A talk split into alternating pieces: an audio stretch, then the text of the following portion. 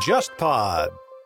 节目开头和大家说一下，《犯罪的世界史》系列的下半季终于上线了，在小宇宙、网易云音乐、蜻蜓 FM 等多个播客平台都能找到。呃，之前我和这个系列的主播，也就是我们的老朋友陆大鹏，呃，和他聊过魏玛时期的犯罪案件，还提到过德剧《巴比伦柏林》里面的这些原型人物和事件。那么，其实，在《犯罪的世界史》下半季里面，大鹏对于当时那集里提到的这些案子，进行了更深度、更具体的剖析和还原，包括在魏玛德国时代的这些德国左右翼之间的暴力斗争啊，他们和纳粹的关系。以及之后，甚至和东德史塔西之间的关联，呃，都是非常有意思的故事。除了大鹏最熟悉的德国罪案故事以外，夏季我们其实关注的是二十世纪以来的全球罪案，以小见大，在每个案件背后都是近百年来影响一个国家乃至一个地区命运的大时代的变换。犯罪的世界史隆重推荐给各位。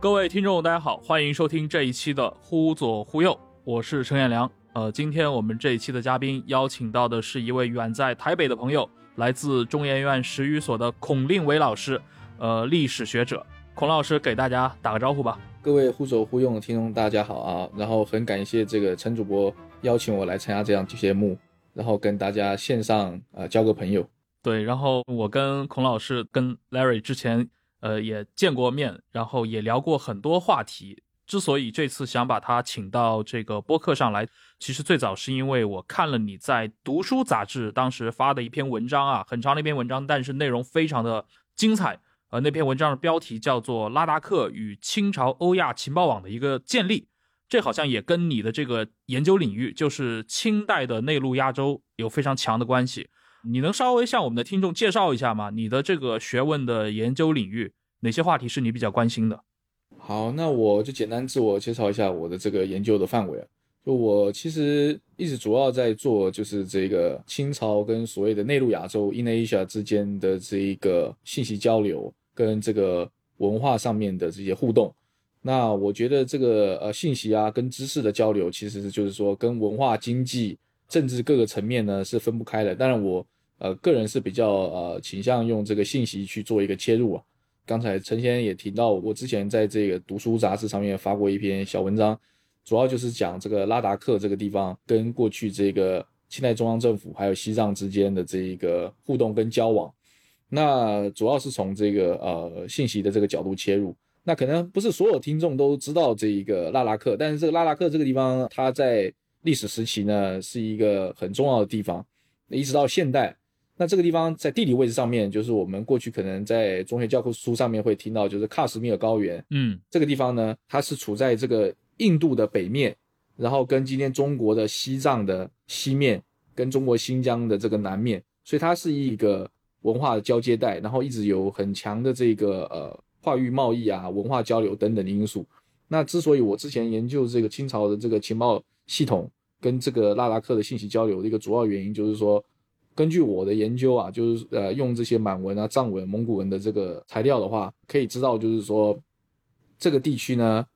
它曾经帮助过清朝了解到南亚次大陆上面，甚至是中东的这个政权的这些发展。所以大概这是我以上的研究的一个脉络。嗯，你研究的这个话题里面的涉及到很多概念，刚刚你提到拉达克。对吧？这个在清代来说，对于清代的帝王了解，不光是内陆亚洲，包括像南亚的信息，有非常重要的一个作用。呃，拉达克应该现在属于这个所谓的印控克什米尔这个地区。过去啊，我们看到的那些关于清代的很多传统描述里面，可能过了康雍前三代以后的一个印象就是。闭目塞听，然后对于外界是非常的不了解。我们知道很多那种所谓的马加尔尼时代，包括像鸦片战争时代来到中国的这些英国人和中国士大夫文人之间的这种文化冲突方面的这些笑话或者段子。但是你研究的领域恰恰是这些文化议题的一个反方面，对吧？你研究的恰恰是他们对于外界信息的掌控。能给我们稍微介绍一下吗？就是清代这样的一个朝代，它的这个统治阶层。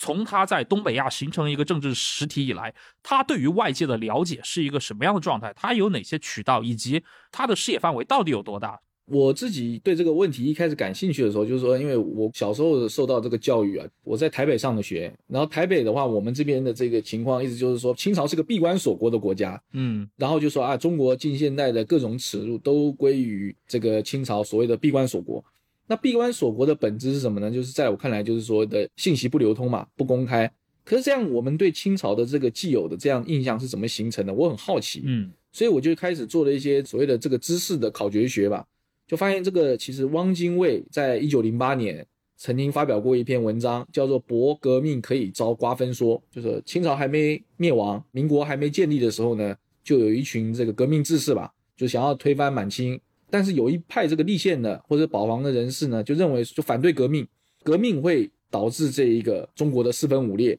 所以当时这个汪精卫以他为首的一派人呢。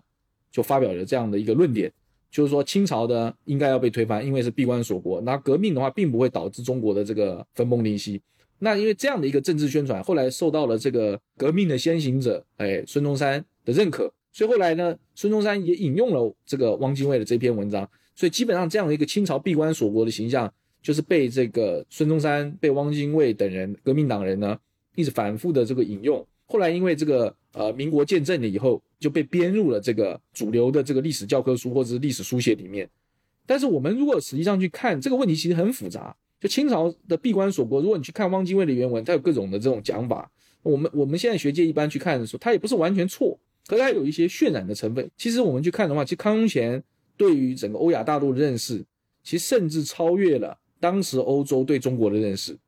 因为这个清朝一六三六年建政于关外，然后一六四四年顺治元年的时候，这个清军入关，后面就一系列。我们必须知道，它还是以一个少数满洲人，还是在数量上面，它还是个少数嘛。他以一个少数之资入主中国，他很早就重视到这个情报的重要性。你要一个以少赢多，那当然不是说单纯的凭这个，好像我们过去想象的凭武力硬干，那不是这样子。所以他一直是从关外时期，他对于这个情报啊、间谍战，或者是说一些策反。他都有一些很熟悉的运用，这边我们今天不多讲。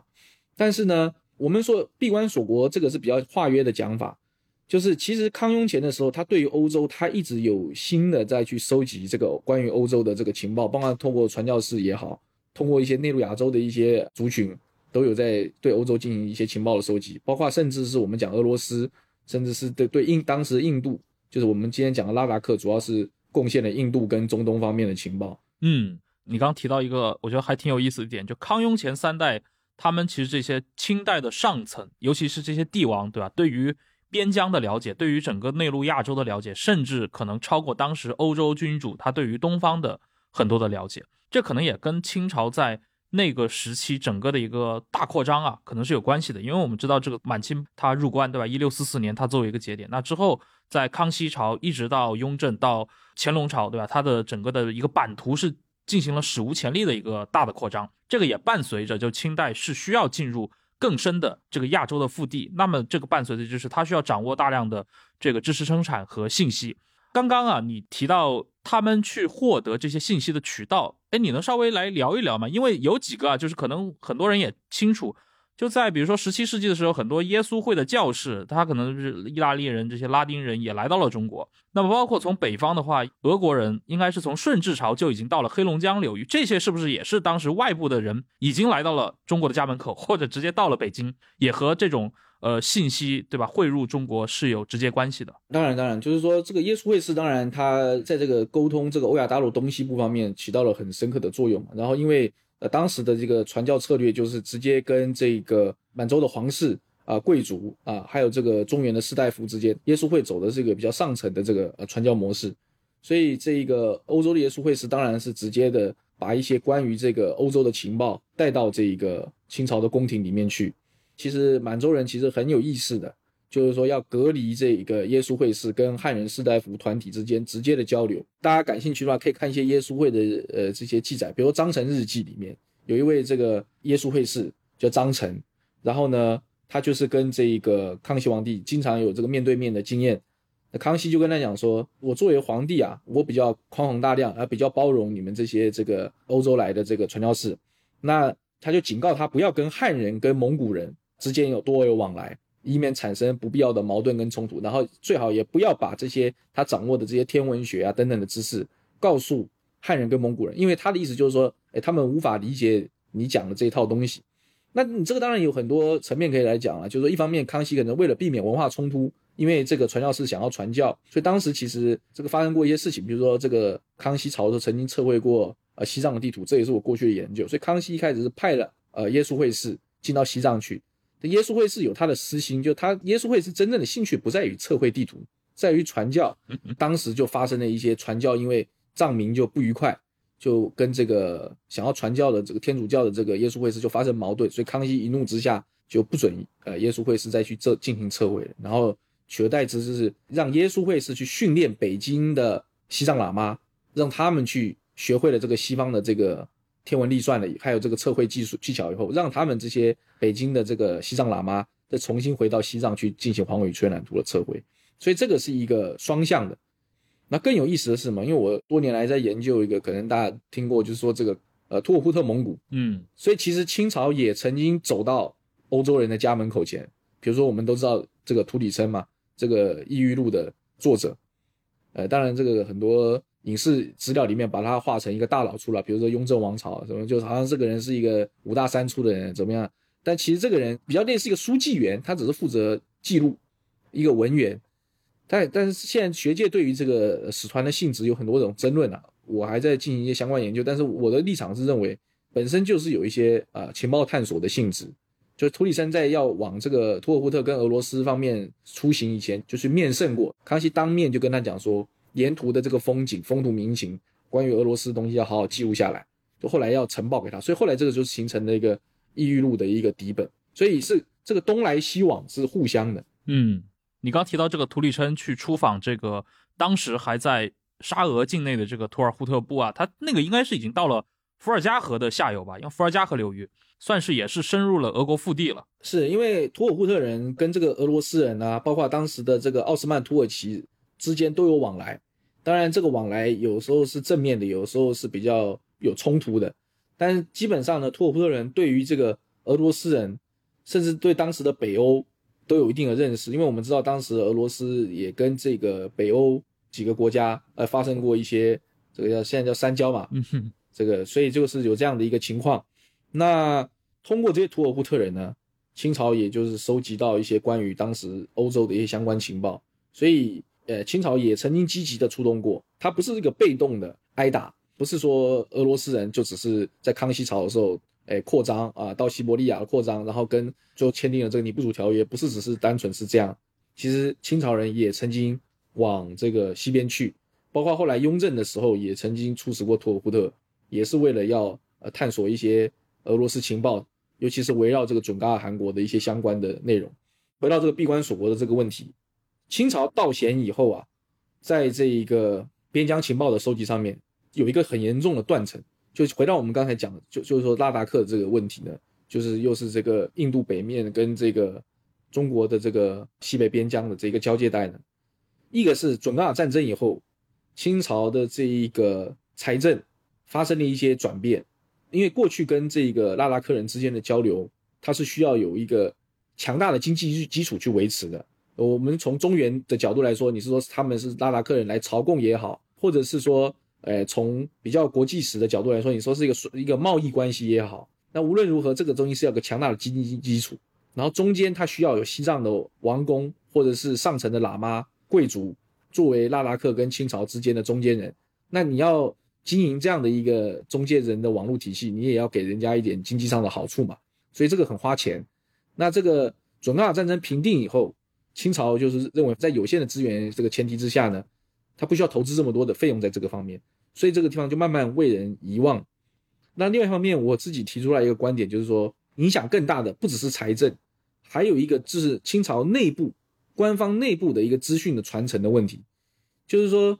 因为对于士大夫、对于知识人的不信任，呃，很多关于这些呃什么西藏啊、拉达克的情报都被锁起来，不让人家看。然后呢，科举也不考这些东西，科举还是在考传统的这些四书五经啊。那这些现实的边疆情报，因为太机密了，然后它没有被公开过。然后等到这个事情结案了以后呢，就被封锁起来，就深埋在档案库里面。那与此相对的，反而是很吊诡的是什么呢？帮这个清朝做这些地理测绘的这个耶稣会士，他把这些清朝相关收集到的一些见闻，甚至是精确的经纬度数据呢，他寄回去欧洲，尤其是当时法国的巴黎是一个绘制这个地图的一个重镇，这个东西寄到巴黎以后，经过一些修正，然后公开的出版，然后引起了公开的辩论讨论，所以最后呢，变成是欧洲对于这个清朝边疆的这个，尤其是我们今天讲的西藏跟拉达克这一带，他的认知反而超过了中国的知识人。嗯，所以这个有一个很有名的例子是什么呢？魏源，魏源在讨论西藏的时候还说，哎，大概就是以前这个佛经里面讲的须弥山就是西藏。后来在稍晚十九世纪、二十世纪初的这个英属印度，或者是这个欧洲的探险家进入到喜马拉雅的时候，他们用的这个地图，其实是根据清朝十八世纪的测绘成果，一步去推导、去辩论、去修正而来的。所以这产生了一个很吊诡的情况，也就是说，资讯的不透明，导致了这个清代中国晚清以后对于这个边疆情报的陌生。这是我的一个论证。嗯，呃，这方面很有意思啊，因为它涉及到嘉庆以来到这个道光咸丰，为什么突然感觉好像跟康雍乾时代的这种对于信息的掌控力出现了一个非常大的一个悬殊。呃，刚刚孔老师说了自己的看法，当然你已经把我们今天要聊的一个主体啊告诉了听众，对吧？清准战争或者说与准噶尔的这个冲突跨越了七十多年，康熙、雍正、乾隆，对吧？三代人的这样的一个对于内陆亚洲的征服，军事冲突当中，信息也好，情报也好，对吧？它非常关键，能来讲一讲吗？清朝这三朝，它从康熙朝开始要去进行这样的战争，断断续续，一直到乾隆朝，它这个情报网络是怎么一步一步建立的，以及像。拉达克人他是怎么去融入到这样的一个情报网络当中去做出贡献的？这个问题啊，其实很曲折。这个我们今天先聚集讲这个拉达克这一线当然是西藏是一个很重要的一个面向，他不可清朝不可能一开始跟拉达克人直接的建立联系嘛，嗯，因为中间是隔着这个青藏高原。根据这个史料或者说这个清朝的档案的话，我们可以很明确的知道，这个是板上钉钉，就是说清朝是先通过西藏人才认识到拉达克这个地方。这个就要从清朝跟西藏之间建立关系说起，就是我们过去传统的对中国史的这个历史书写呢，就我这边也带一个这个历史观点的问题。我们很多人对这个清朝认识就认啊，认为一六四四年啊清军入关了，然后明朝就是因为这个被流寇李自成攻破，然后灭亡，后来这个清朝呢等等取而代之。但是呢，这样的一个史观，他就忽略了一六四四年以前究竟发生了什么。其实清朝人自己的历史书写。认定它的建立应该是在一六三六年，也就是崇德元年，皇太极把这个金国，我们现在后人叫后金，他们叫爱新国，改成叫大清国。这一六三六年是一个标志。那其实，在一六三六年前后，当时清朝还没入关以前，就已经派人跟西藏建立联系的。那他是怎么跟西藏建立联系呢？从今天的内外蒙古的这一条线路。因为我们知道，就是说，十六世纪后期，藏传佛教格鲁派呢，在这个呃蒙古地区有一个扩张跟红兴的一个过程。当然，我们知道十三世纪的时候，藏传佛教跟蒙古就已经建立了联系，但中间的时候啊有这个起起伏伏。那这个藏传佛教在蒙古地区再次大兴呢，呃，就是在这个十六世纪后期以后，就是三世达赖喇嘛跟这个安达罕一五七八年有一个青海的这个养华寺的会面，因为这样的一个历史背景。到了这个十七世纪的时候呢，呃，蒙古的这个藏传佛教已经很兴盛，它不只是有格鲁派，当然有很多派别，但格鲁派是一个很重要的一个派别。那就是一六三六年清朝建立的前后呢，满洲人其实不太清楚西藏是什么情况，所以他就先试探性的派了一个使团，由一个现在应该认为是一个至少是通蒙古语的一个喇嘛，从这个圣经经过这个蒙古，然后往西藏去。后来才开始逐渐跟西藏一步一步建立起这个联系，但是这个对西藏的这个关系啊很复杂。但我们简单来讲，就它有有友好的部分，但也有很多挫败的部分。就是说，包括从顺治朝、康熙朝，对于西藏其实相对陌生。当时的这个势力范围，呃，就是像经常讲的中央政府，呃，对于这个西藏地方，他的认识其实很浅，他可能。一个书信往返是从这个圣经要到西藏去，中间还要歇息一下，叫还要联络一下这个好朋友，都会耽搁嘛。所以经常一个书信往返，常常快要八个月不到一年这样的一个时间。所以他的信息会滞后，也是很合理的。所以就发生过很多的争议事件，其中有一个很有名的，就是五世达赖喇嘛原籍的争议，就是大家可能读过金庸，韦小宝有一个结拜兄弟，有两位，一位叫噶尔丹，一位叫做桑杰嘉措，桑杰原型就是桑杰嘉措。五世达赖喇嘛的这个摄政，有点像是总理大臣这样的一个，他是一个世俗的俗人，负责管理西藏的这个政治事务。就是说，因为五世达赖喇嘛原籍，可这个事情没有报给清朝中央政府知道。后来就变成是清朝一直也没发现，后来这个事情偶然之间爆出来以后呢，康熙跟西藏之间就有一些心结了。之前也有一些心结，但这个事情非常严重，等于欺君了嘛。所以后来清朝就下定决心要开始整顿对于西藏这一线路的情报系统，包括对准噶尔也是一样。因为当时很多情报都是透透过谁？通过喇嘛来传的。为什么通过喇嘛呢？就我们前面提到，清朝入关以前就用喇嘛在跟西藏打交道嘛。这些人因为是第一个，他比较熟悉这些宗教话语，他有他的朋友圈，就是他的这个教友啊、佛友啊，而且喇嘛在这个蒙藏地区地位比较高，比较受人尊敬，这个出使什么的格局比较高。再来就是语言的问题，因为满人里面懂藏文的人啊非常少，几乎你现在看材料里面，顺治年间曾经试图派遣八旗子弟要到这个西藏去学藏文，最后这个事情失败。所以最后呢，清朝的一个习惯，大部分都是派遣这个清廷内部有一些供养的一些喇嘛。那这些喇嘛很多人是在蒙古出生的，青年时期是在西藏留学或者在青海地方留学，所以他蒙藏兼通，藏文也很好。经常是用这些人，一方面是当外交官，当时的使臣嘛；一方面他的蒙藏语比较好。那满人的蒙古语是比较可以通过蒙古语沟通，所以就是有蒙古背景这些喇嘛呢，就变成是西藏跟满洲之间的这个。一个桥梁，所以大概是这么一个背景。那后面因为两边有一些争议，所以清朝后来就是下了一些苦功，把这个情报的这个主导权呢，试图从这些蒙藏背景的喇嘛手中呢，收回到皇帝培养的一些亲信手中。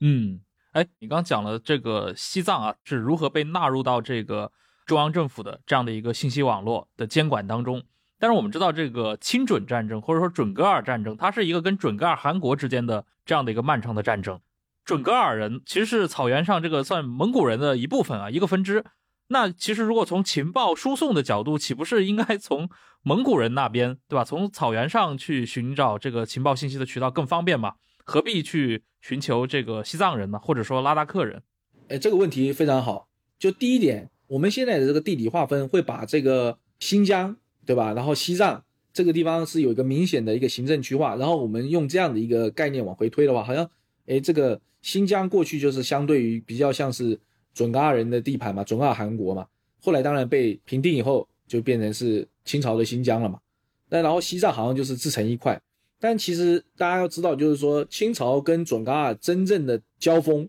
其实就是因为准噶尔跟西藏之间的密切的关联性。就是我们知道这个这个康熙的时候死对头。这个准噶尔的这个噶尔丹博硕克图汗，噶尔丹是自幼是在西藏出家的，是西藏的这个一个叫温萨活佛的一个转世系统，跟这个班禅喇嘛跟达赖喇嘛都有密切的关联性，嗯，所以他也是在这个班禅跟这个达赖喇嘛的下面呢，呃，学法过一个非常亲近的一个弟子，所以后来基本上他回到准噶尔以后，是受到这个五世达赖喇嘛的这个认可并且加持。一般来说，我们认为生人还俗一般不是太光彩的事情啊。对佛教徒来讲，可是不是达赖喇嘛不是这样认为啊，认为他可以做更大的事业，呃，帮这个藏传佛教格鲁派可以进行更好的一个呃传法的工作，所以就让允许他还俗，而且给他很多资助，经济上的援助，黄金啊、珍珠啊，然后让他回去重新的执掌这个准噶尔的这个政权。所以其实西藏跟准噶尔之间关系非常密切，包括我们刚刚提到这个商业加措，为什么？五世达拉曼原籍的这个逆商的这个活动会引起康熙这个暴怒呢、震怒呢，就是因为在这个过程当中呢，噶尔丹跟商业嘉措之间两个人有秘密的通信，嗯，然后呢，五世达赖嘛还在世的幌子做了很多对于这个清朝这个地缘政治不利的一些举动，所以当时的清朝是把西藏跟准噶尔这个事情呢连在一起看，也不只是康熙朝，一直到雍正、乾隆也是这样想，因为后来发生一个比较有名的事件。大概一七七到一七二零年之间，噶尔丹之后有个叫策旺阿拉布坦，他的这个侄子策旺阿拉布坦就取得了准噶尔的这个政权了以后呢，就派兵从阿里今天的西藏的阿里就西部这边奇袭卫藏，后来甚至攻打到拉萨，把这个西藏给占领。所以就是有一个呃准噶尔人有入侵西藏大概三年的一个期间。那后来康熙又派兵把他给弄出去，可是后来雍这个事情后来影响了雍正朝到乾隆朝对于西藏跟准噶尔的这个认为这两个事情是一块的，要一起讨论。这第一点。第二点就是为什么要通过西藏来收集关于这个准噶尔的情报？因为准噶尔人这个这个路线啊进不去。清朝曾经是就康熙以降啊，都试图就是从嘉峪关外嘛，要派奸细假扮成商人，从嘉峪关要要这个出要进入到今天的新疆境内去收集关于准噶尔人的情报。可很多那个时候准噶尔人也知道啊，准噶尔人也不傻，这条线路上面一直在盘查，在抓这个清朝的奸细。那清朝的另外一条路线是什么呢？就希望通过西藏，然后通过拉达克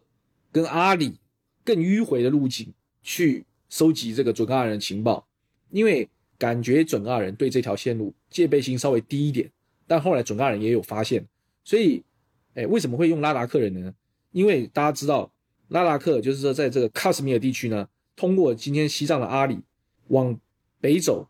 可以到今天。新疆南部的叶尔羌，当时是一个重要的一个跨域贸易的一个据点，所以西藏人就是委托了拉达克人呢做生意的同时，帮忙收集、探听一下情报，所以当时的情报也被当作是一种商品，在进行一些交换。所以为什么要通过西藏，而不是直接通过草原进入到准噶尔去，有这样的一个迂回的一个背景？嗯，对，十七世纪啊。无论是蒙古高原还是青藏高原，对吧？几乎都已经是一个佛教世界。就我们如果从历史上，尤其是清朝前期的这几个皇帝本人的一个佛教色彩也很重。这个统一的这样的一个藏传佛教的一个倾向性，或者说这种普适性，是不是也是导致当时清代在对待这些不同区域之间下了那么多功夫的一个很重要的原因啊？直面这个问题前，我想先给大家一个背景，就是我们现在一想到。清政府跟西藏之间的关系，或者是藏传佛教界的关系，我们经常会听到乾隆皇帝有一篇有名的文章，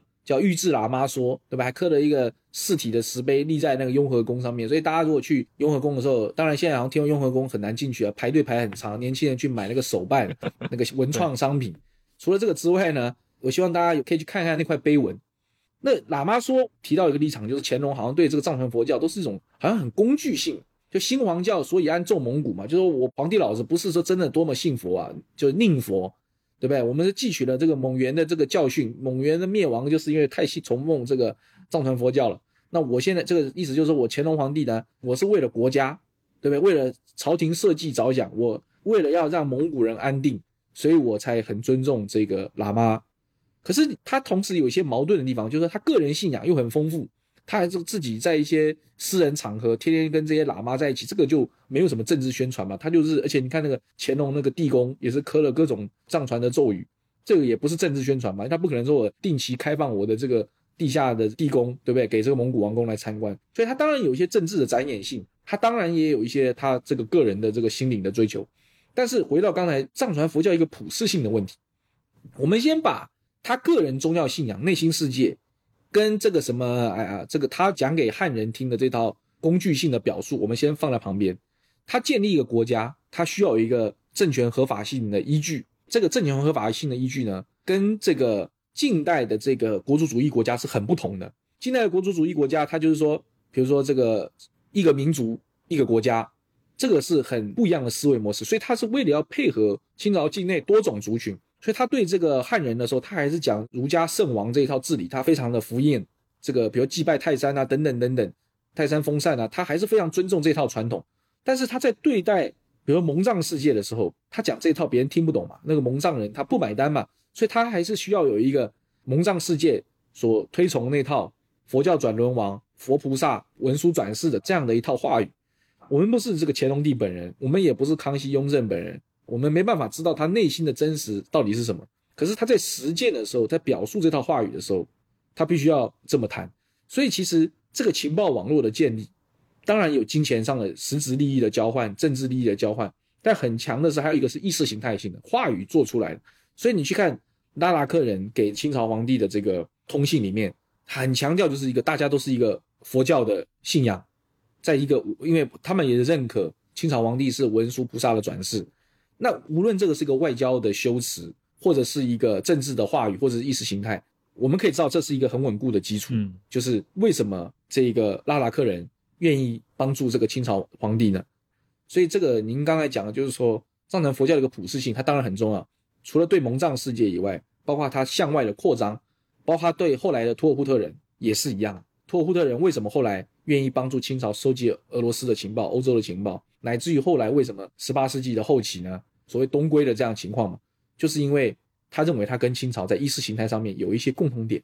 这个是大概我的一个认知。嗯，而且清朝应该在立国之初，尤其在康熙朝，其实面临过几次非常大的统治危机啊。一个当然，可能我想很多听众都熟悉这个，呃，一六七三年到一六八一年之间三藩之乱。虽然它是起于西南这三个藩，但是它好像据你的研究，它背后这个蒙藏势力也参与其中。这其实我们在看那个《鹿鼎记》的时候，对吧？金庸也写了这一段。就是去勾连吴三桂里面，除了像桑杰喇嘛，也有噶尔丹本人啊，包括在整个三藩之乱过程当中，华北还发生过这个察哈尔王，呃，应该是林丹汗的孙子，对吧？也趁机来反叛。所以其实，在康熙朝，它本身面对过一些统治危机，背后都有这种来自于宗教势力层面的一些支持。这方面能给大家稍微介绍一下吗？我们过去想到三藩之乱，好像就是反清复明，这个当然有这个背景，这个不可否认。但实际上呢，它后面的原因呢，比这个反清复明还复杂。它当然有一些现实地缘政治的利益嘛。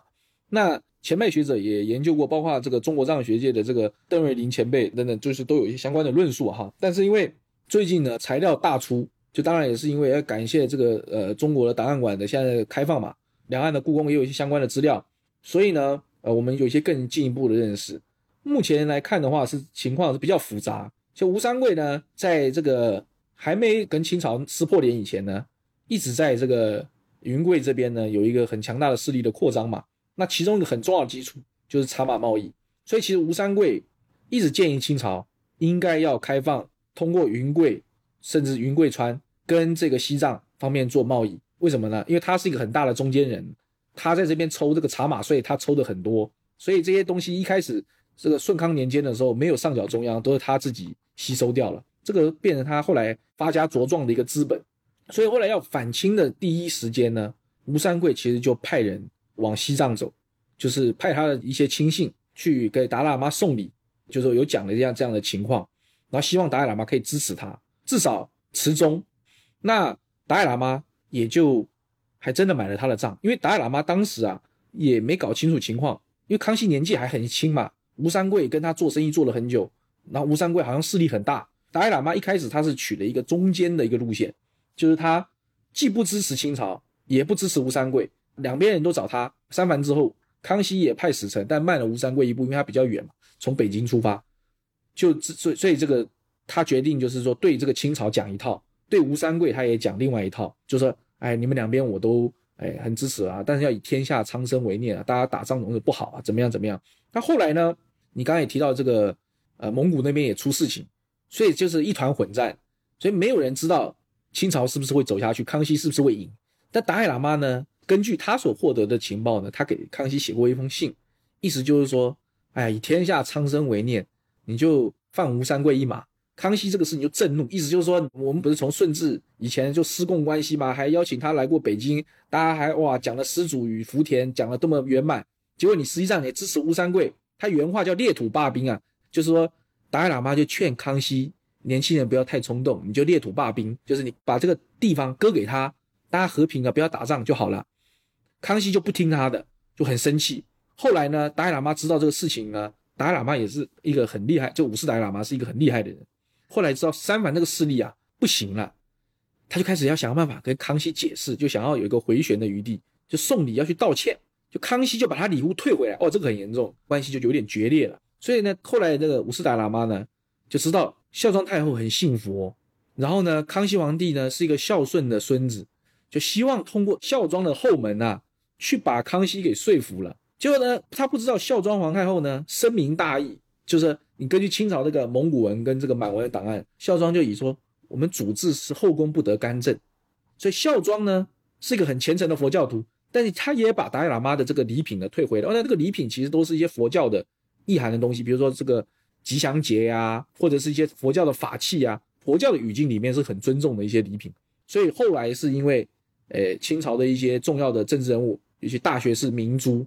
明珠还是比较老谋深算的，就劝康熙，就是说年轻人不要太冲动，我们不要跟西藏闹破脸嘛。但是心结后来还是种下，这个事情是发生在这个五世达赖喇嘛时期，所以是在商业家说逆商以前就已经有这样的不愉快就已经产生了。所以吴三桂的这个事情呢，后来他事发被卸了以后呢，他这个一路上面就败退败退败退嘛。那清朝没打败吴三桂的一个据点有俘虏嘛，重点就是要问这个俘虏，他跟西藏的交流你知不知道？当然问了很多事情，但其中一个很重要的事情就是你知不知道？达赖喇嘛跟吴三桂有什么交流？那有没有什么书信往来？有的话就缴上来。所以后来对于吴三桂跟西藏的联系呢，康熙很在意。嗯，即便吴三桂的已经溃不成军了，但他要事后清算，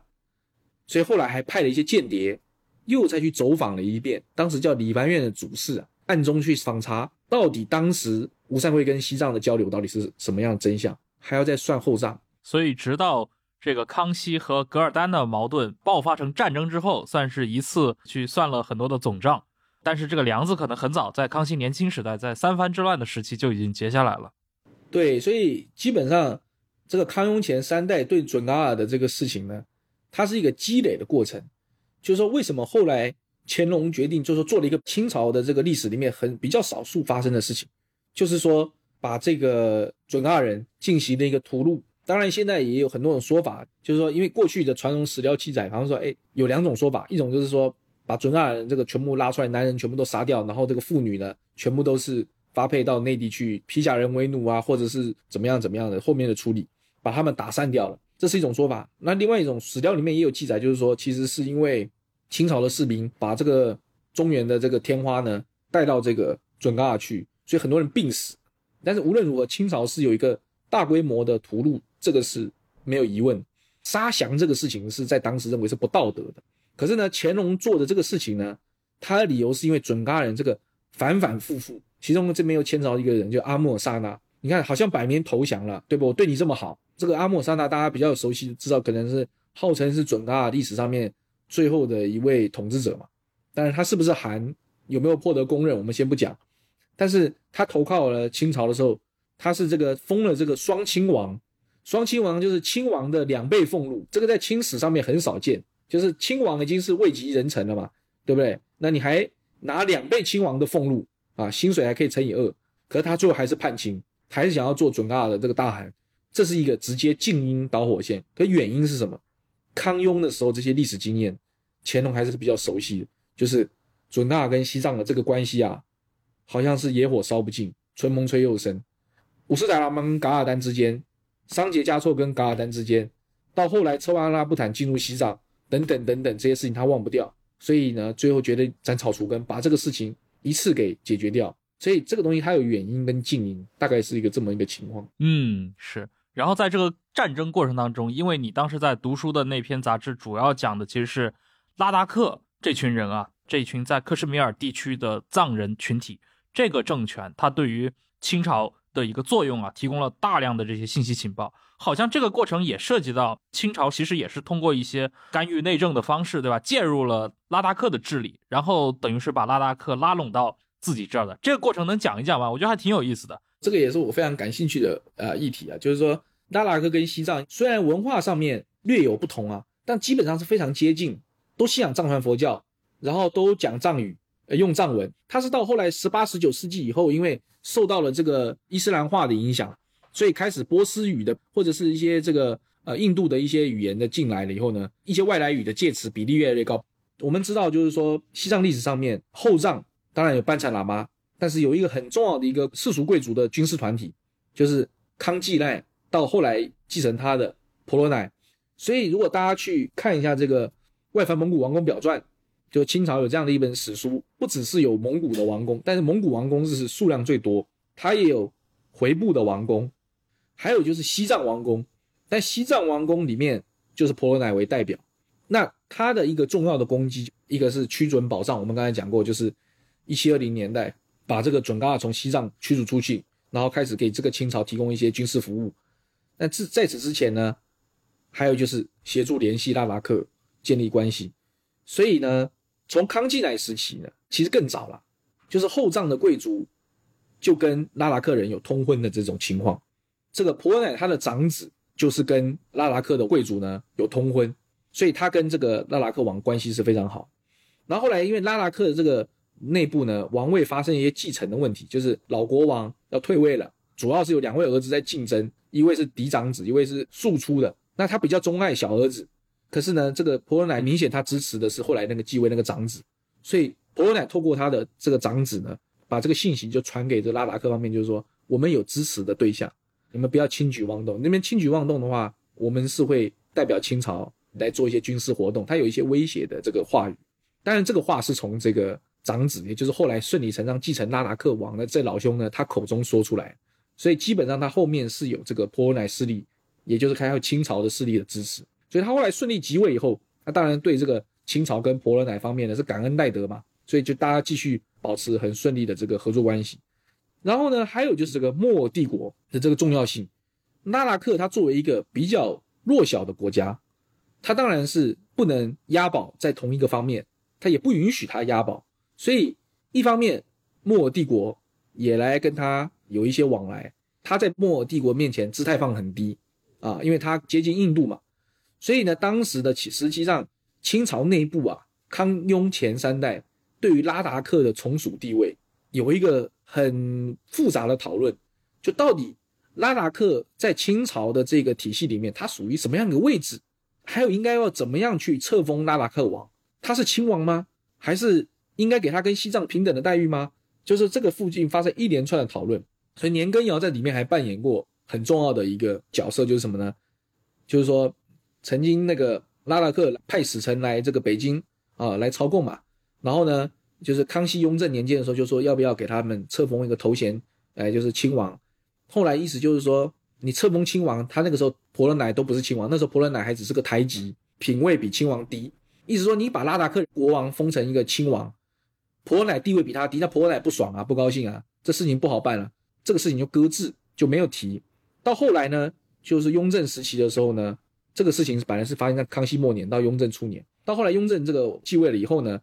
就有更进一步的讨论，拉达克是不是应该变成清朝的一个外藩？还问过拉拉达克人的意见。拉达克人就跟他讲说，当时他的这个档案里面写的叫卡奇或者叫卡奇，哎，这个有一个很强的国家在我们的附近，那他每年呢？就给我们好多钱，而且也距离你们清朝很远，我也不敢马上就是归附你们，所以有这样的一个模糊地带。所以后来雍正也放弃了，就说好没关系，那就让他维持一个这样模糊性。到后来乾隆朝的时候，这个事情也被拿出来讨论过，拉达克是不是版图之内？后来这个事情呢，也因为比较有争议性。嗯，是你看啊，这个乾隆帝对吧？他人在北京，他出生在热河，他是个佛教徒啊，或者他至少是名义上是信藏传佛教。那么你刚提到像拉达克，对吧？他是作为一个信息的一个提供者，他帮助清廷了解到了这个南亚的很多信息。那其实南亚是佛教的故乡，呃，但是就是拉达克他背后的这个南亚的大帝国，当时可能叫克奇或者喀奇，其实是个伊斯兰教的一个国家。你看到的材料里面啊，乾隆他是第一个能够去这样去了解北印度或者说南亚的真实情况的这样的一个中国的帝王吗？其实是这样，就是说乾隆啊，他这个人面相很多元。他一方面写过印度是天竺，就是佛国，然后他要考证那个传统五天竺的说法。根据他那篇文章，那篇御制文，你会以为他还以为印度是一个佛教国家。可如果你去看乾隆批示的一些奏折，你会很明确的知道，他知道印度已经不是佛教徒在掌握的一个国家，是一个伊斯兰政权。为什么呢？因为我们刚刚提到这个喀奇或卡奇。在藏语里面有两个意思，一个意思是喀什米尔人，克什米尔来的人；另外一个意思就是穆斯林。这个喀奇也不只是单纯这个词汇而已，因为拉达克传来的情报里面对于这个印度内部的这个描述啊很详细。第一个就是说印度信这个伊斯兰教，他不是信佛教，这个明确的讲出来。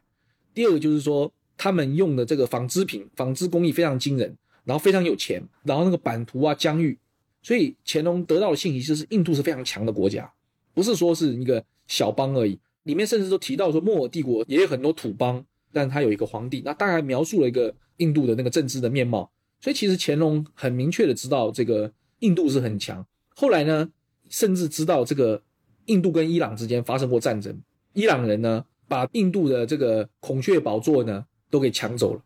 所以这个事情乾隆也知道。然后甚至当时的阿富汗也是一个很强大的政权。所以后来为什么发生过一个事情，就是说有一当时在中亚有个政权叫巴拉克山，巴拉克山跟清朝是比较友好的。然后当时的这个爱乌罕，也就是阿富汗兴起了一个比较强大的政权。要入侵这个巴拉克山，巴拉克山没办法，就跟清朝求援。后来乾隆就说不要啊，不要出兵去搞这个事情，因为那时候准噶尔已经平定了，他不想要再去起一个更大的边境。所以他当时知道说中亚甚至是中东有几个强大的势力，那他都不想去招惹，而且都是他都知道这些是信伊斯兰教的，档案里面就称这些为回子，所以他很明确的知道当时佛教已经在这个印度不存在，在南亚次大陆不存在，可是呢。在这个面对这些哎中原士人的时候呢，还继续玩那一套，考证一下五天竺，哎，然后再继续去宣传这些印度是个佛国的形象，就是非汉文材料里面里面这些关于印度丰富的情报，他从来没有把他这些翻译成汉文，然后告诉给这个清代的这个士人知道，就是出现一个很吊诡的情况，就他一个人掌握了两种不同的呃信息来源，甚至更多的信息来源，但是这两个系统之间是没有对话的。这就衍生出来一个更大的问题：皇权对于资讯不对称的掌握，这变成是一种统治术。是，就乾隆如果用今天的视角看，很像一个很孤独的网友啊，就是自己知道那么多信息，但这个大帝国里面这么多人什么都不知道。但是在国家的治理方面呢，它产生了一个有趣的现象，就是从历史学的角度来讲，中原士人对于边疆情报不能说陌生，他有接触，他的接触是什么呢？还是根据《史记》《汉书》。去做考证研究的工作，那他的资讯来源主要是这样。那有另外一群人是做实务工作，他实际负责这些边疆情报的机密，可是呢，他不敢著述。大家感兴趣的话，可以去看一下这个王范生先本所的前辈，他写过一本书，就是引用了这个福柯讲这个权力的毛细管作用嘛，就是讲这个清代士人的这个自我压抑的这个心态。其实有一些士人他知道边疆情报，他接触过。尤其是这个大学士或者军机处行走这些比较核心的官员，他知道，可他不敢写。那这个东西可以从哪里得到进一步的验证呢？域外史料，你去看《燕行录》，嗯，有一本很有名的《燕行录》叫《热河日记》，就乾隆过大寿的时候呢，在热河避暑山庄嘛，邀请过这个西藏的这个班禅喇嘛，邀请过朝鲜的这个使团来给他过寿嘛。朝鲜使团对于乾隆皇帝崇拜藏传佛教这个事情很震惊，因为认为这个是。凡人的这个信仰跟儒家是不吻合的，那出现了一个有意思的是什么呢？他们开始批判藏传佛教，后来就有人叫他们闭嘴，就是清朝这边的官员，就是说在清朝啊境内有很多事情是不能谈的，而且是用笔谈嘛，这个形象很深刻。朝鲜人去酒店吃饭也打听了一下藏传佛教这个情况，还有清朝跟藏传佛教的关系，他们因为两边话讲不通，所以是用笔谈。有一个叫朴子元的这个朝鲜使臣呢，在酒店吃饭的时候就跟这个。类似像是这个饭馆里面大家闲聊嘛，儒生遇到了就闲聊，用笔谈，就意思就是说清朝有什么事情是不能谈的，也叫皇明故时，就是说以前明朝发生的过的事情，这个是第一个禁忌。另外一个就是关于这个翻身的事情，就是这个藏传佛教的事情，这个不能谈，谈了要杀头的。所以讲完以后就把这个纸赶快烧掉。那朝鲜人就觉得哦，原来清朝的士人对于这个事情是很害怕。在这样的一个背景之下，我们可以理解，就是说汉人也不是，这其实也不是汉人的问题，就是说，即便是满人、蒙古人，他处理过这个事情，但是因为事涉机密，他不敢讲。目前的史料只有档案里面有，大概是讲了这个很特殊的情况。嗯，那你看，一方面清代对吧，他的高层搜集了这么多的材料，来自内陆亚洲，他们了解整个经略欧亚大陆，他的这些情报网络递过来的这些信息。但另一方面，它其实对内又无法让这些信息流通起来，而且我们去看历史的话，我不知道啊，他们自己决策者能把这些知识体系传承下去吗？但我因为我们看历史的话，感觉好像乾隆一死，他掌握的这些知识信息好像似乎就断掉了，他之后的这些皇帝们好像又从零起步，对外界又陷入了很无知的这样的一个境地里面来。这个知识的传承或者信息的传承，就清朝对外收集了这么多信息。可是为什么他控制在一个小范围里面传承都没有办法做到？这边举一个具体的例子，就回到拉达克那个事情。拉达克人跟一直通过西藏跟清朝方面有一些呃经济上面或者是政治方面的往来，包括我们刚才讲的，就是说婆罗乃对于这个拉达克的政权的这个王位继承有介入嘛。这个是在乾隆以前频繁的发生，到了乾隆以后呢，拉达克跟清朝的关系就逐渐逐渐就开始衰退了。尤其到道光的时候呢，哎，发生了一个很有很有意思的事情，就是说我们一般历史事件会叫森巴战争，就是因为英属印度要往北扩张，所以就开始扶植一些其他的一些土邦去攻城略地。那个时候喀什米尔一带有个森巴人就开始入侵拉达克，拉达克呢就是说没办法了，想要依循以前的这个过往的这个途径呢，透过西藏去跟清朝求援。那这个信确实也到道光皇帝手上，道光皇帝好像。不是很熟悉，就是对于乾隆以前的事情已经不是很熟悉了。最后就是说，哎呀，还是不要淌这个浑水，就说不要帮他们。所以最后拉达克就灭国了，就被森巴人打败了。最后就间接的就是被并入到这个英属印度的这个统治范围，也就是为什么会有今天的这个印控喀什米尔这样的一个说法。嗯，后来因为这个英属印度的等等的问题嘛，这个地方就印度人就介入的多了。所以乾隆道光之间发生了一个重大转折，但目前坦白讲。学界还在进行研究，包括我在内，我们都不能说搞得特别清楚，因为嘉庆这个人很重要。到底这个嘉庆这个人，在清朝历史或者整个中国历史或者欧亚历史里面扮演一个什么样的角色？我们都知道，嘉庆是这个好像就是衰落了，那嘉庆好像比较节俭。其实他节俭就是因为没钱啊。当然，他天性节俭是一种可能性，但是也是国家也是确实没钱了。他不是扳倒了和珅吗？就是和珅跌倒，嘉庆吃饱。民间的这样的讲法，不能说完全没有道理，他后面反映一些事实。就是国家开始没钱了，就开始清贪官嘛。当然，现在有人想要帮和珅翻案了，就是说嘉庆这样做可能有点杀鸡取卵，因为你需要一些中间人嘛。和珅当然是个贪官，可是贪官在作为一个中间人，不能说是必要之恶。但是呢，你一下子把他打倒以后，把既有的体制推翻，要突然要建立一个新的体制，这是一个困难的事情。所以嘉庆的财政问题是一个很值得研究。那我不是这方面的专家，但是有很多二手研究，很多这个先行研究。但是目前来说，财政史是一个路数，边疆史是一个路数，有没有办法把边疆史跟财政史结合起来？我觉得这是进一步可以进行一个探讨。回到这个传承的问题，我们知道清朝的皇子教育是非常严格的，这个皇子不好当，很早就起来要读书，然后念什么书念什么书念什么书。可是这些念的东西，你去看他的这个功课，清宫的档案有留下来吗？花了很多时间念的还是一些心性之学，传统的这些四书五经，或者是治国的一些理想。可是实物上面呢，他不会让皇子们去看拉达克的情报，不会让皇子们去看这些边疆的奏折。我们至少在目前档案里面没有看到这样的记载。在清朝里面比较特别的一位皇子就是胤禛，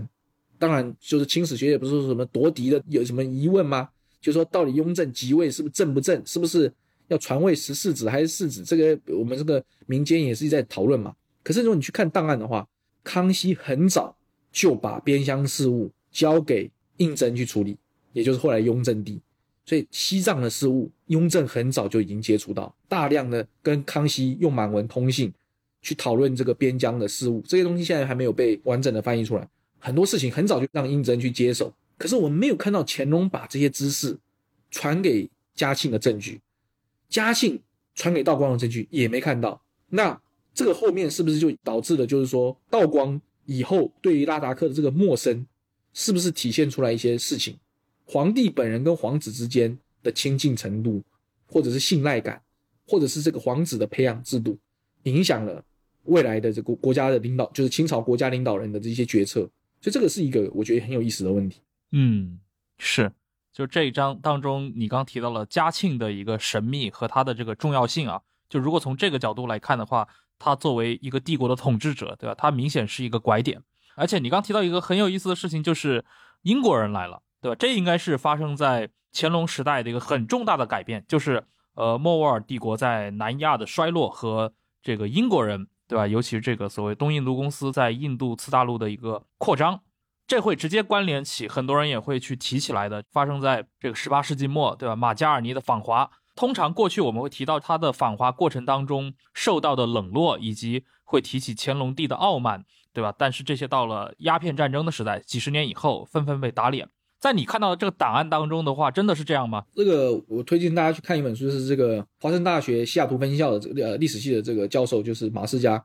他写了一本书叫《Frontier Policy to Foreign Policy》，繁体中文版翻译成“这破译边疆，破解帝国”嘛。里面他其实讲的就是环绕这个问题来讲。那他的研究其实我觉得蛮值得参考的。马世加认为啦，就是乾隆皇帝他是依赖这个福康安，那福康安因为库尔喀战争的关系呢，也被派到西藏去。那他第一时间他没有办法把这个广东十三行这些英国人跟尼泊尔库尔喀人提到了这个批任连接在一起。那可是其实到后面的时候呢，其实乾隆最后还是认识到了这些人其实是同一群人。那我很非常佩服他研究，但是我有一点呃，就是跟他看法稍微有出入的地方，就是说，其实乾隆最后还是认识到了这些人是同一种人，而且甚至连班禅喇嘛他知道这个批任，而且是英国人。那知道了以后，为什么没有积极的去处理这个事情？就是我的看法，其实恰恰是因为乾隆知道英国人很危险。这个马世家其实也是认可这一点，就是说，其实乾隆他之所以处理这个事情，他是比较谨慎。这跟清朝内部的这个官方体制有关。福康安他因为他知道的只是一块，所以福康安只是瞎子摸象，他知道批任人，但他对粤海关的那些方面，他可能耳闻过，嗯，他没有权限去处理过问那些事情。那他跟英属帝国的官员就不是处在一个同等的位阶。当然，大英帝国也不可能把资讯全部都下放给官员，可是他有一个相对比较开放辩论讨论的场合，或者是资讯公开的一个渠道，跟这个清朝主要是依赖这个奏折制度是不一样。奏折制度就是皇帝跟官员之间都单线联系，它不是一个组织的方式来联系。那福康安他根据他有限的资讯，他就知道说哦，有这批的人，他就回报给清朝中央，他也不敢妄议嘛，他不敢乱去做推断。那最后清朝把这两边连起来之后，他也没有就是说很积极的希望去通过说交换，比如说我用粤海关的利益去跟你交换英属印度的利益，他也没有这样做。所以这个马世家认为他缺乏一个统一的大战略。那乾隆皇帝他对于处理英国人事情，他非常敏感，他知道英国人很强，因为其实我们知道，你去看这个马加尔尼相关的一些记载，他送的一些礼物里面有什么英国船舰的模型，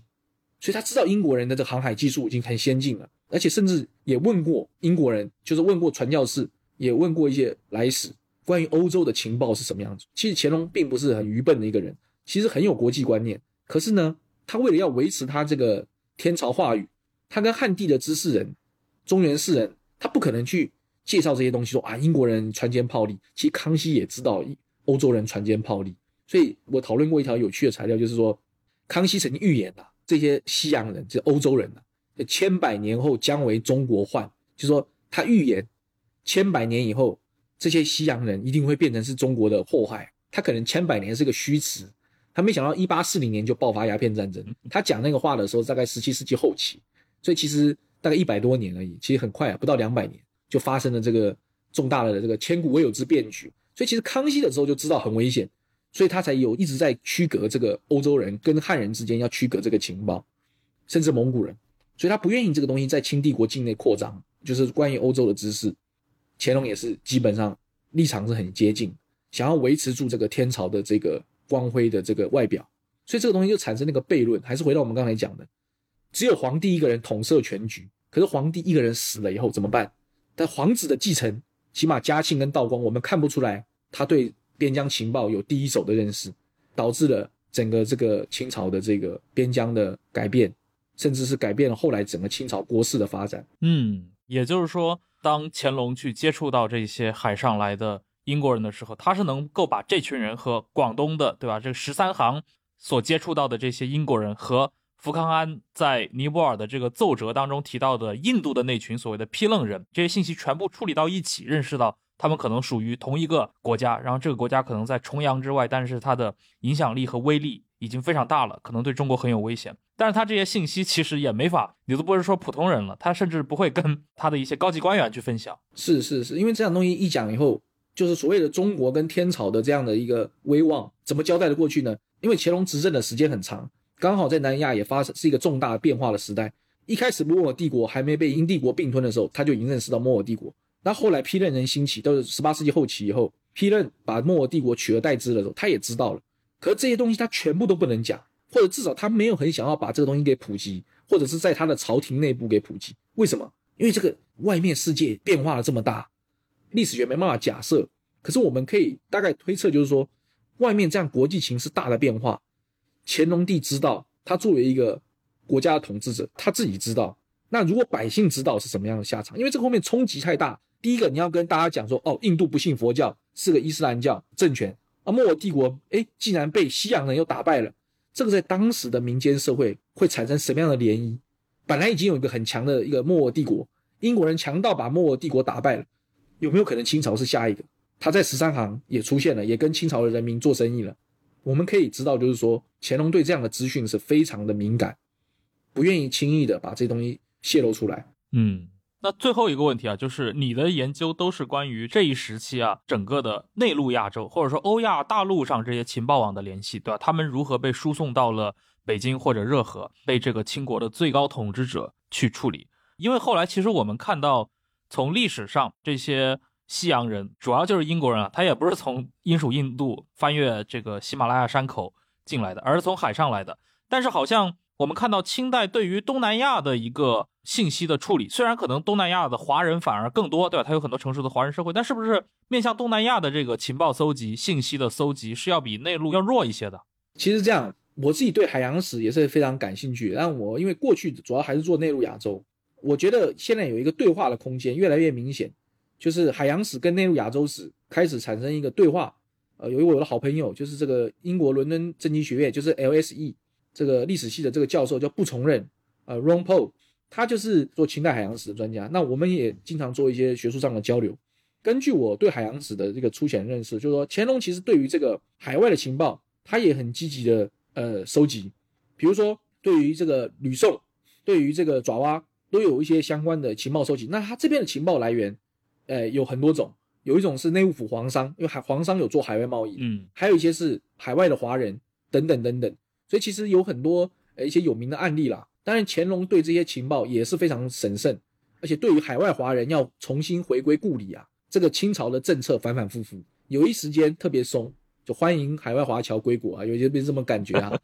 但是有一部分又说这些人自外于天朝，天朝弃民。乾隆朝有很有名的例子啊，陈仪老案，就是有一个就是今天在印尼的这个华商很有钱，在国外赚了很多钱啊，因为荷兰人在印尼有这个排华的一些行动，所以他要回回到清朝境内。这个人还很谨慎，一开始还不敢把钱带回去，一开始先派了自己几个亲信回老家去看看什么情况，哎，发现好像还蛮开放的。没想到回去以后政策改变了，严格清算这些海外华人没有经过同意就回来的人，把他抄家了。遭受很严厉的对待。其实乾隆的在乎的点是什么呢？他并不是说害怕什么海外华人什么反清复明，这个倒是其次。在我看来，因为那个时候已经是哎盛清了嘛，反清复明这样的话语其实会提防，但是不是主要的考量。因为这个其实已经是一种虚幻。他真正害怕的是什么？海外的资讯跟他所掌握的清朝境内的资讯发生一个勾串，嗯，然后这些东西不经过朝廷的控管就在民间流通。他害怕的是这个事情。所以他的政策反反复复，一下子又开放，一下子又禁止，一下开放禁止，而且可以跟内陆亚洲也做一些比较。乾隆朝的时候，因为清朝国势很强，哈萨克因为俄罗斯的关系，吕宋因为欧洲人的关系，就是想要玩一个双面政策，想要来归附一下清朝，在欧洲人跟俄罗斯人之间，还有清朝之间呢，取得一个平衡点。乾隆说不要，哈萨克不能进入到中国境内，它不是我们中清朝的版图。然后呢，吕宋本来也要来书城。他也不妥，为什么呢？当时有意识形态上面，他的意思就是说，这些人还不够资格接受王化，这些都化外之民啊。可是呢，具体的想就是从地缘政治来考量是什么呢？乾隆很明确，他不想要把哈萨克直接并进来，因为本来这个地方是一块飞地，是一块缓冲地带，你直接跟俄罗斯帝国你接壤了以后，发生了边疆冲突，没有一个缓冲地带，你直接把吕宋并进到大清帝国的版图的一块以后。你没有一个缓冲地带，你直接跟西班牙人、跟荷兰人接壤了，怎么办？发生了这个冲突以后，统治成本又要提高了，所以这个有现实面，有政治意识形态的层面。总而言之，就是全面的了解这个中国史，也不只是清代，应该是从内陆亚洲跟这个海洋两个角度都是应该要并重。大概这是我的一个想法。嗯，好，非常感谢今天 Larry 来到这个忽左忽右，跟我们分享了这么多他关于。这样的一个清代欧亚大陆情报网，对吧？如何汇入北京的这样的一个分享啊，也期待像这一类的话题以后啊，有更多的机会邀请呃孔令伟上我们节目啊、来多多交流。好，也感谢各位的收听，我们今天这期忽左忽右就到这儿，拜拜。谢谢大家，谢谢忽左忽右的朋友们。